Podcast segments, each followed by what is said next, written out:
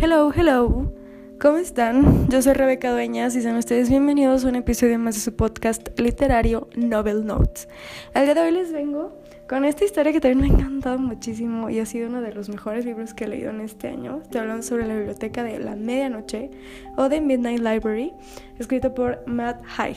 Les estaré platicando de qué trata mi opinión y si deberían o no leerlo, pero pues por lo que dije al inicio es obviamente que sí deberían leerlo. Antes de comenzar les quiero recordar que me pueden seguir por mi Instagram, me encuentran como arroba novelnotes bajo podcast para que no se pierdan cuando hay un nuevo episodio, chismecito y cositas por allá. Entonces más por el momento, comenzamos.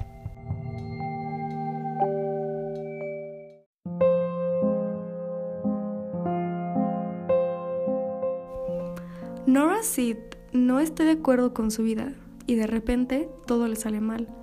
Entonces decide quitarse la vida. Al morir, ella llega a una biblioteca, quien se reúne con una vieja conocida. Ella le dice que puede elegir cualquier libro de ahí y vivir la vida que desee.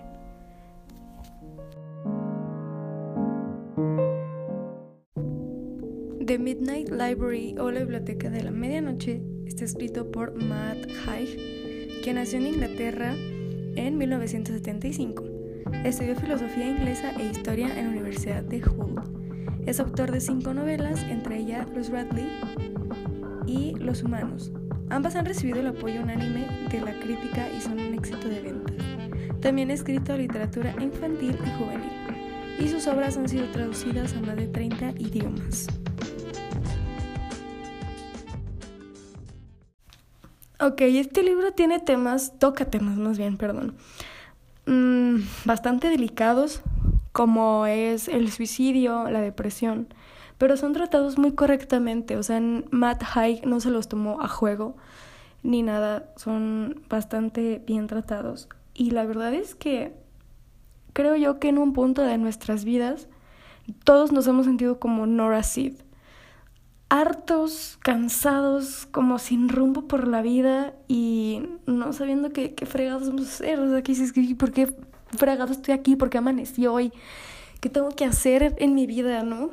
¿Cuál es mi rumbo? ¿Qué, ¿Qué? ¿Cuál es mi misión en la vida? Y yo cuando lo leí, o sea, yo ya había pasado por eso. Justamente por estas fechas, el año pasado, yo estaba igual.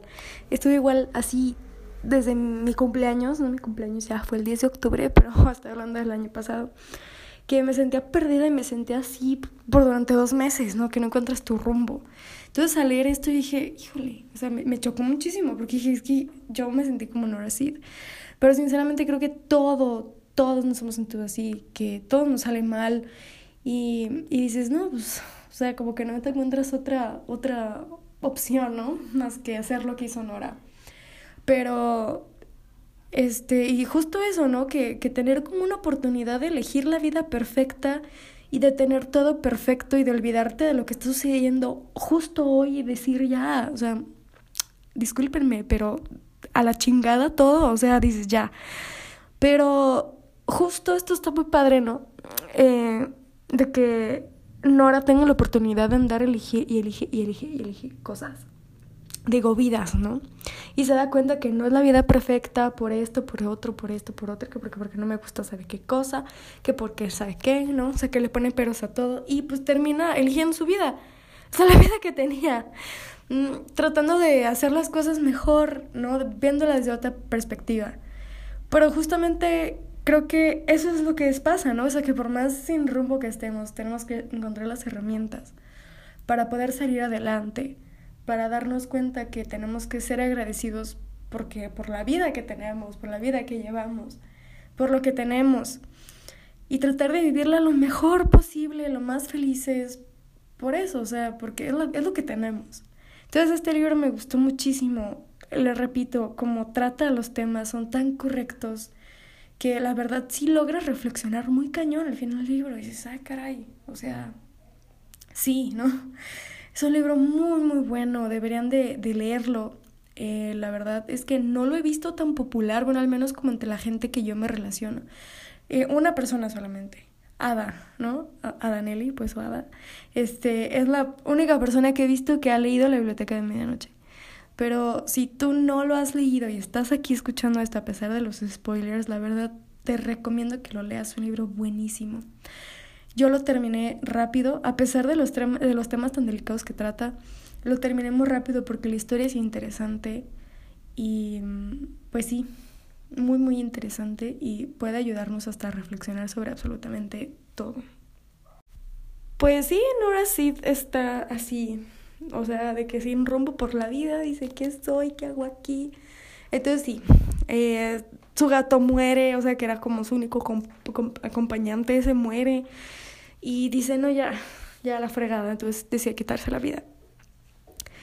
Entonces, eh, al llegar, como dice, ¿dónde estoy? No, que no es ni el cielo, ni el infierno, ni el purgatorio, nada, nada.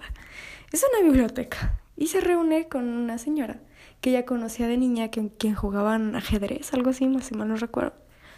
Y eh, pues le dice que elija el libro que ella quiera, que va a poder elegir la vida que ella quiera. O sea, tal libro es una vida, otro libro otra y así. Pues sí, ella dice, bueno, entonces agarra y primero, porque ella se siente mal como con su ex y así. Entonces dice, bueno, yo quisiera saber qué vida pudo haber, pude haber tenido con él. Y se da cuenta que no, que porque él eh, bebía mucho, le puso los cuernos con una muchacha. Entonces se da cuenta que era la vida que no quería y cuando ella se decepciona, se desvanece y recae otra vez ahí en la biblioteca. Y elige otra.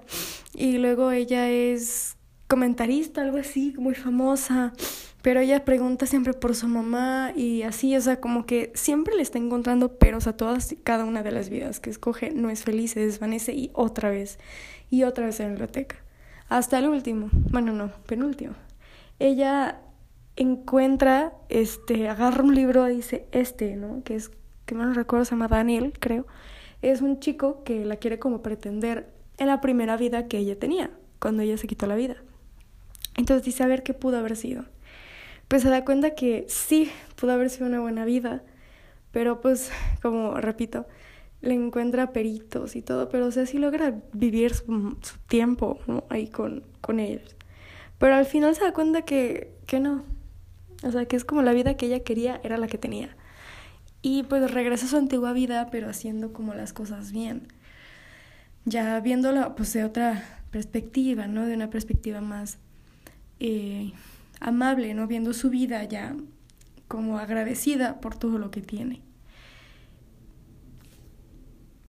Y hasta aquí llega el episodio del día de hoy. Espero que de veras sí se animen a leerlo porque sí está muy muy bonito. Y si ya lo leíste o lo vas a leer, o el día que lo termines de leer, me encantaría que me fueras a Insta y me contaras qué te pareció a ti. Yo soy Rebeca Dueñas y muchas gracias por escucharme y nos escuchamos muy pronto en un nuevo episodio. Bye bye.